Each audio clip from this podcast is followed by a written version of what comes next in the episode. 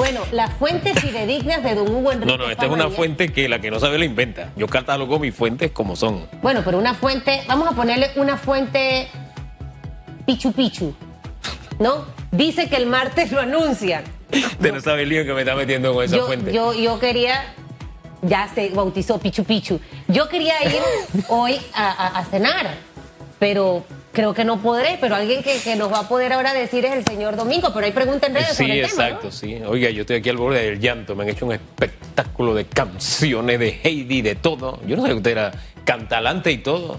¿Nos, nos regala algo hoy es viernes? Al ¿No? cerrar el programa, Ah, sí, pendiente. Fue cantalante y cantaba las canciones de Heidi en concurso.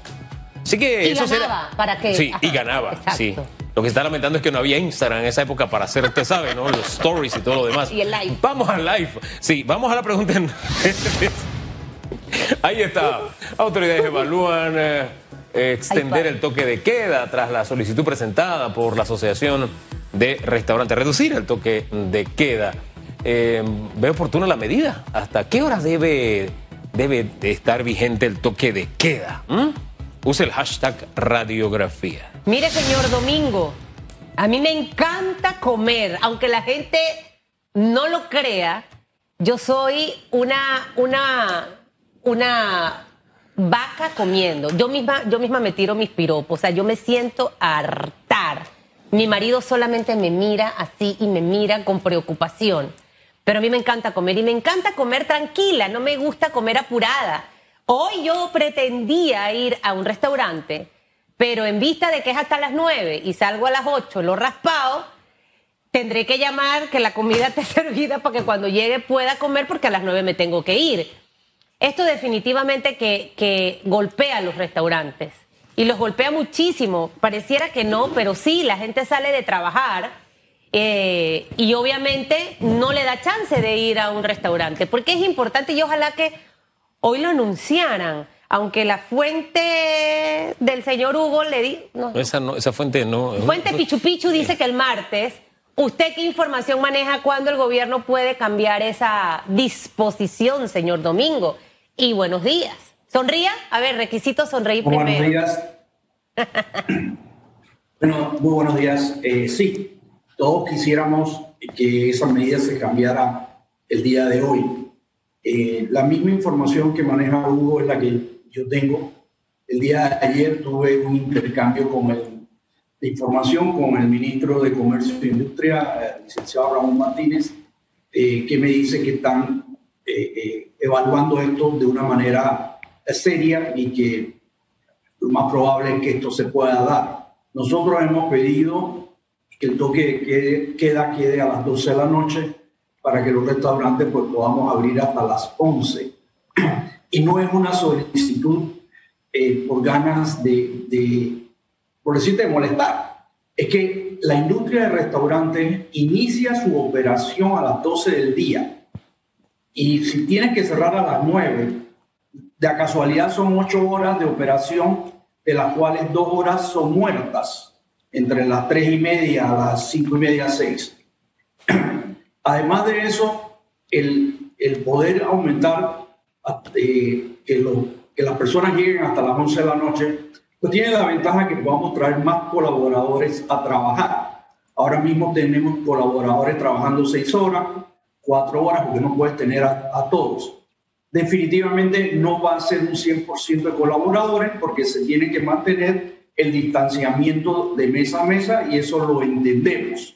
Eh, pero sí eh, va a poder mover mucho la economía y sobre todo lo que tú decías, no hay nada más sabroso que ir a comer con calma, disfrutar una buena comida y, eh, ¿cómo se llama?, con el tiempo que tú quieras dedicarle a tu sobremesa. ¿no? En este momento eh, lo que estamos viendo es gente muy apurada, sobre todo en el área de la noche, eh, así es que pensamos eh, que vamos a, tener esta, esta buena noticia antes del martes o el mismo martes, pero estamos preparados pa- para ello. Creo que los panameños, por los números que está dando el Ministerio de Salud, estamos poniendo de nuestra parte, que es lo más importante, que cada uno mantenga su propia seguridad con su mascarilla, su lavado de manos, etcétera, etcétera. Así que vamos en buen camino, vamos en buen camino. eh, yo les puedo decir que las ventas eh, han subido a un 40% o 50% comparado con el 2019, porque en 2020 no había, no hay estadística, porque estábamos eh, cerrados. Entonces, creo que vamos bien. Yo quiero meter aquí un comercial que oí en antes de que Flor Mirachi dijo sobre eh, la educación. Como historia, porque aunque Hugo tiene unas canas, es mucho más joven que yo, hace 35 años para poder cambiar el precio de cualquier ítem de un menú, nosotros teníamos que ir al Ministerio de Comercio e Industria. Y eso, la Asociación de Restaurantes y Afines de Panamá lo peleó y logramos que eso no funcionara. Ese era un control de precios para esta industria. Y no podemos volver hacia atrás con el problema de las escuelas. Oiga, y el tema de las escuelas de verdad que eh, puede causar un efecto dominó y no, no quisiera meterme en ese tema, pero sí, puede causar un efecto dominó, revertir lo que hemos logrado en libre empresa en Panamá. Pero hay que corregir ese sistema. No podemos dejar ni defensión a los más débiles a los que no tienen a dónde acudir a que se les haga justicia. Entonces ahí donde hay que fortalecer la institucionalidad, que es parte de la, de la ecuación que siento los diputados no, no han logrado asimilar, que se fortalece la institucionalidad. Pero en fin, volvamos a los restaurantes.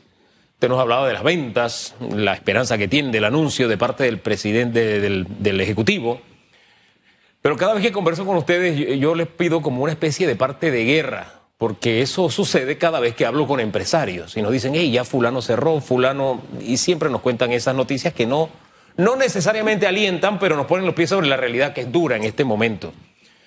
Eh, ¿Cuál es el último informe que tienen de, cómo los ha golpeado en este último mes? Vamos a poner el último mes, que creo tenemos un mes de no conversar. ¿Cómo ha impactado el sector? ¿Más cierres? ¿Han abierto nuevos locales? No sé, díganos usted. Ok, mira, con respecto a los cierres, eh, creo que a, finales de mes de febrero, principio de este, eh, yo creo que mencioné que habían casi 400 que se habían sumado al cierre de los 2.000. O sea, estamos ahora mismo en 2.600 que más o menos que ya cerraron. Eso ya no abrieron. Todos los demás han abierto, con, algunos con muchísima dificultad, todavía tratando de buscar financiamiento, eh, y otros esperanzados a que poco a poco la economía eh, empiece a moverse. Porque de nada sirve abrir si no tienes comensales. Entonces, eh, hemos, todos han abierto con esa esperanza. Eh, algunos, como te dije, con mucha dificultad, si no logran tener el financiamiento adecuado, pues a lo mejor tendrán que cerrar. pero la industria está 100% abierta incluyendo los restaurantes en, el interior y en las playas, lo cual es positivo eh, para el movimiento eh, económico. Y ahora que tenemos mayor movilidad, porque las personas están yendo al interior, eso también va a ayudar mucho a esas economías. Así que yo te lo digo en positivo desde el punto de vista de que el futuro lo vemos más cercano para que la economía esté funcionando en un todo eso no significa que los problemas que cada uno de nosotros tenemos con las cuentas viejas están saldadas. Las cuentas viejas están ahí, hay que pagarlas de alguna forma. Eh, ya el gobierno está en, una, eh, en segundo debate, se aprobó la moratoria eh, de los impuestos, lo cual va a ser interesante, porque como yo le digo al gobierno, ustedes lo que necesitan es que nosotros podamos hacer un arreglo de pago a largo plazo para que tengan un flujo de caja igualito que la Caja del Seguro Social, que para mí me quito el sombrero, tiene un programa excelente eh, y casi todos hicimos negociaciones con ellos y estamos pagando los viejos en 24 meses y los nuevos pues se paga todos los meses. Así que eso es positivo. Eh, el gobierno necesita recibir fondos de los impuestos, pero también necesitamos que sea a un plazo más largo para que podamos eh, ir saliendo poco a poco, porque ventas no significa ganancia. Nosotros no vamos a ver ganancias sino hasta final de año, si Dios quiere. Ahora todo es pagar las deudas que tenemos acumuladas del 2020 y del 2021.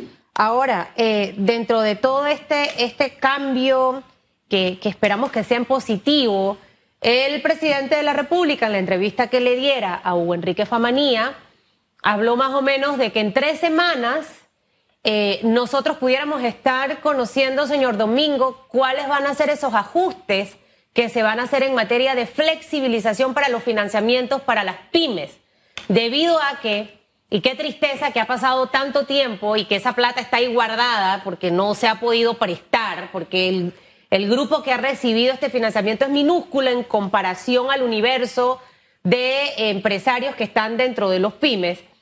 Eh, esto puede aliviar realmente eh, la, situación de endeudamiento todo 2020.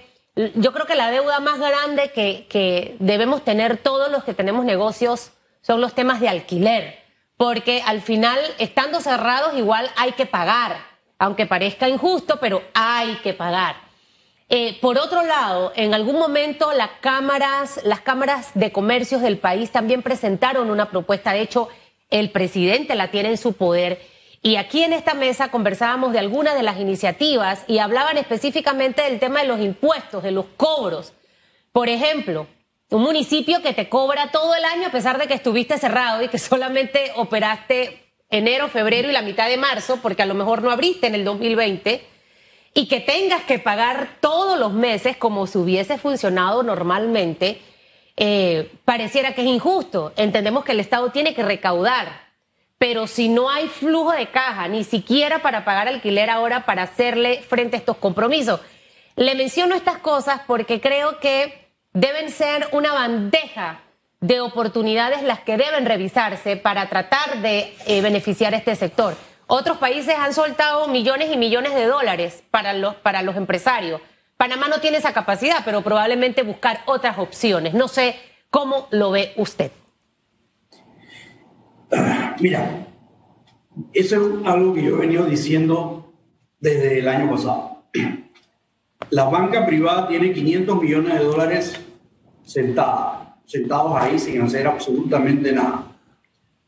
Nosotros hemos dicho de que parte de esos fondos deben ser un colateral del gobierno para que la, para que la banca preste.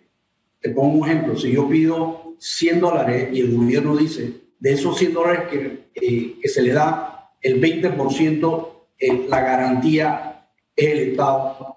El banco va a flexibilizar la, la forma de pedirte la documentación y van a, van a prestar.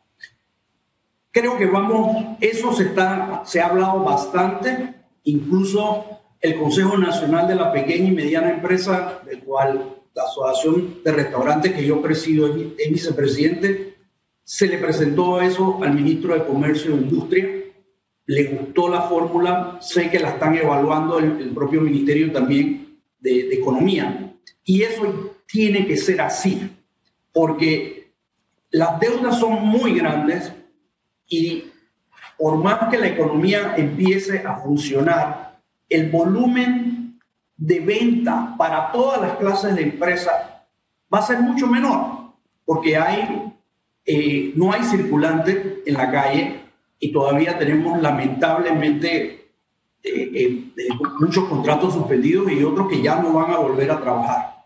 Entonces, eso incluso ayer en una comisión de la Cámara Nacional de Turismo, tuvimos una reunión con AMPIME, evaluamos los programas de ellos y les solicitamos a ellos que queríamos para la otra semana una reunión con Banco Nacional y Caja de Ahorro, que es el otro que tiene los préstamos para la pequeña y mediana empresa, para ver cuáles eran los pasos y dónde estaban las trabas. AMPIME ha ha destrabado muchas cosas, eh, pero e, ellos llegan solamente a la micro y a la pequeña, no a la mediana. A la mediana está llegando Caja de Ahorro y Banco Nacional, así que la otra semana tendremos una reunión para que nos expliquen dónde está el programa, qué es lo que se ha realizado, para luego hacer una conferencia de todo el sector eh, de, la, Cámara Nacional de Turismo y, y otros gremios para explicarle a toda la membresía cómo funciona cada programa y cómo podemos acceder a esos fondos eh, que están ahora mismo sin, sin, sin, utilizarse. Fíjese que ahora que habla Caja de Ahorros, recuerdo que hace probablemente un mes entrevistamos al gerente general y él nos habló de que en el horizonte estaba esa flexibilización, que el regulador del sector, que eh, estaba pendiente de, tomar algunas medidas en, en ese camino. La lógica me indica que si el presidente dice que los préstamos para las pequeñas microempresas debe estarse anunciando flexibilización, bueno, ya faltan dos semanas, él dijo dos, tres semanas en la entrevista, así que ya falta menos. ¿Verdad? Y Susan tiene la fecha y va 29 de marzo, señor Domingo. Le puse circulito así, ¿ves? Ese día debe anunciarse la flexibilización, o hasta ese día, es lo espera Susan.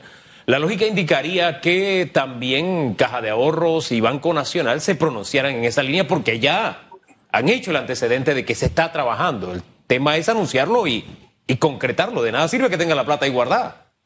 Eso no mueve la economía. Es, correcto.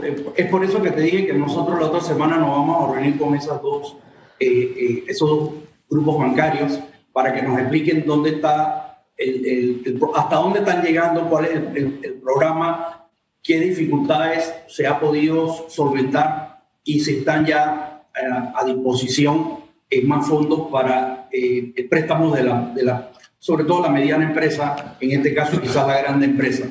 Ah, pareciera, Hugo, por lo que anunció el presidente, que vamos hacia allá. Yo espero que la fecha que apuntaron del 29 de este mes eh, se cumpla, se nos informe cómo va a ser ese fondo de garantía, porque realmente es un fondo de garantía que el gobierno tendrá que poner para, para lograr que la banca preste. Si tú pones un fondo de garantía de 20 o 30%, esos 500 millones de dólares que tiene la banca privada, estoy seguro que, van a ser mil millones de dólares. Entonces pueden prestar tasa más baja, largo plazo. Así largo plazo. Nosotros no podemos tener ninguna negociación a corto plazo. Repite esa parte, señor Domingo, porque este tema es importantísimo. Lo primero que se anunció, las tasas, ok, estaban un poco bajas, pero al final el plazo era el mismo que se manejaba con otro préstamo. Entonces, al final, y se lo digo yo porque yo todavía en el carro tengo el sobre amarillo con todos los documentos que nunca los terminé de entregar. Soy sincera. Y, por eso le decía aquí a la ministra de Trabajo, a mí no me pueden como cuentear, porque yo estoy en eso todos los días. Y, al final, la cantidad de requisitos que te pedían, y hay muchas empresas eh, eh, nuevas que recién eh, abrieron en el 2019 eh, y los agarró la pandemia en el 2020. Entonces te piden unos estados financieros con unas cosas impresionantes que al final definitivamente esa persona no va a poder eh, cumplir. ¿Por qué es importante que sea a, largo plazo y de cuánto plazo estaríamos hablando para este tipo de financiamiento para los pymes? Ok, mira, ¿por qué es importante a largo plazo? Es importante porque la economía no se va a recuperar este año. Nosotros vamos a ver una economía quizás como la que traíamos en el 2019, y no soy economista y puedo equivocarme, a finales del 2022. ¿Ok? Entonces, tú necesitas tiempo para pagar. ¿Cuánto tiempo? Dependiendo del monto. Óyeme, dos años, cuatro años, cinco años, dependiendo del monto. Pero tenemos que ser conscientes, los economistas hablan que vamos a tener una recuperación con cifras del 2019 en, cinco años. Bueno, eso es lo que ellos dicen, ellos tienen la información, yo, yo no soy economista, pero suena lógico por como yo veo la rama de negocio donde estoy. O sea, yo estoy sube, baja, sube, baja, sube. Pero ¿cuál es mi problema? Que no, no hay plata en la calle. Si no hay plata en la calle, yo no tengo comensales. De nada me sirve tener eh, abierto hasta las 3 de la mañana si no llega nadie. Entonces, es muy importante eso. Vuelvo y te digo, la caja de seguro social, y lo repito porque me enorgullezco de lo que ellos hicieron, tienen una fórmula que se llama balón payment. Tú vas, le dices, yo puedo pagar nada más esto. Mandas una carta, te la prueban, pagas por decirte 100 dólares y te hacen el monto total en 24 meses. La última letra es la más grande, A. Y no la pudiste llegar, llegaste a la 24 y todavía debe 2.000. Ok, te doy 12 meses más. Pero están recibiendo plata. qué es lo que necesita y es lo que necesita hacer el gobierno. ¿Cómo se, llama, ¿cómo se llama el programa? Me preguntan, el que acaba de eh, mencionar de la Caja del Seguro Social. Balloon Payment. Balón. Balloon Payment. Balloon Payment. Porque ellos tienen, tú puedes dar el 10%, el 15%, el 20%, pero si no puedes dar mucho, sino nada más el 5% de tu deuda, eh, escribes unas notas, ellos la evalúan y te dan la oportunidad. Entonces, la mayoría de nosotros pudimos hacer esos arreglos. Por eso yo estoy tranquilo con la caja de seguro social, estoy pagando eso. Pero con el gobierno me, me dice, dame el era 25% y en seis meses. Pues hermano, no te puedo dar 25%. Dame, dame la oportunidad de un 10 claro. y dame dos años. Ahora, tiene que haber una mezcla de cosas en, en la marcha, señor Domingo. Por un lado, abro los financiamientos pero por otro lado el gobierno empezar a inyectar esos proyectos de, inversión, porque de nada sirve que nos endeudemos, paguemos las deudas, traemos, traemos al personal, pero la plata deja de circular en la, en la, en la, calle, porque eh, necesitamos ambas cosas. Bien que el personal vuelva a trabajar, la cantidad de horas y demás, pero también necesitamos que se active lo del metro, los otros proyectos que habló el presidente en el mes de enero, para que la gente tenga trabajo y pueda definitivamente ir a los negocios y dejar ahí ese, ese, dólar que se va a empezar a mover. Hombre, e ir abriendo la válvula del turismo. Ayer hablábamos, don Domingo, sobre lo que está haciendo Costa Rica y la campaña que está lanzando, ¿no? Porque, por ejemplo, en su negocio era común ver cómo llegaban los turistas, llegaban los buses, se acomodaban, etcétera, porque venían a comer algo mm, con sabor, con sabor panameño. Así que esa, esa es otra fuente de ingresos que está, simplemente es una puerta que está cerrada, don Domingo, y que hay que buscar la fórmula porque otros países ya lo están haciendo. Sí, es, una, es algo muy triste de que no tengamos eh, fecha de apertura hacia afuera. Eh, las campañas que se tienen eh, por medios electrónicos hacia afuera no te mencionan cuándo vamos a empezar a recibir turistas. Entonces, nosotros necesitamos, definitivamente el turismo genera muchísimo empleo, ¿ok?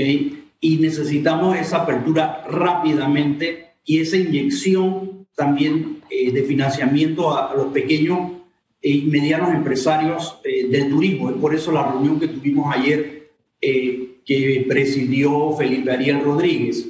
Entonces, esta es una válvula muy importante de que podamos iniciar. los panameños no podemos viajar a España, por decirte algo, ¿ok? El bueno no nos permite. Entonces, lo que tenemos que buscar es ver la forma de traer el turista que venga a, Panamá, dado que hemos logrado bajar eh, eh, la situación del COVID y, y, eh, ¿cómo se llama? La vacunación ha sido bastante buena, no buena, realmente excelente. Lo Así es, es verdad. esa es la palabra y hay que, digo, hay que ser honesto con las cosas. Yo no me esperaba nada menos que eso por la experiencia que tiene Panamá y lo único que espero que rápidamente me pueda vacunar. ¿no? Oiga, todavía no se ha vacunado. No, yo estoy en 8.7, tengo que ah, esperar. Oiga, le tengo un atractivo adicional para su negocio. Usted sabe que mi compañera es cantalante, ¿no? Así que. ¿Así la cosa? Claro que sí. Mire, eh, cantaré feo, pero eso se le va a llenar para, para que usted sepa. Con el simple hecho de querer ver a oh. Susan Elisa, usted no sabe, señor Domingo, Totalmente el talento. y otra cosa que quiero aprovechar para decir antes que se vaya, creo que las autoridades también tienen que no perseguir a los comercios de verdad, la gente está tratando de hacer las cosas lo mejor que puedan.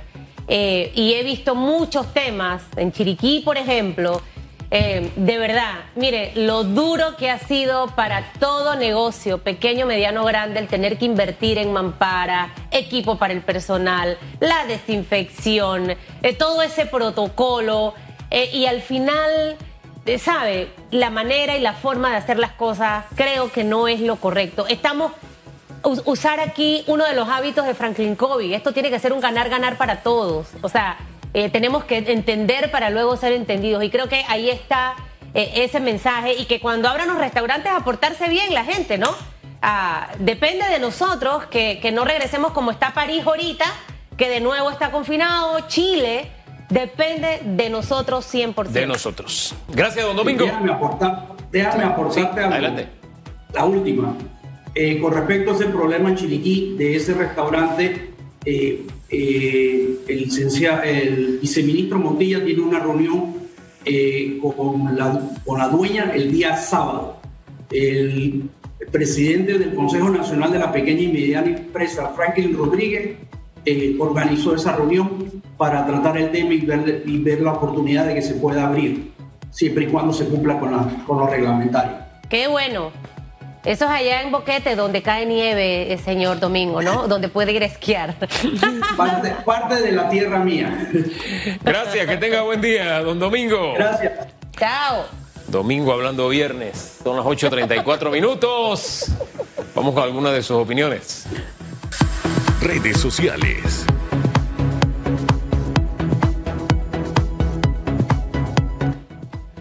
Virgilio Vázquez dice sí, sí, sí, afirmativo, con tilde, sí.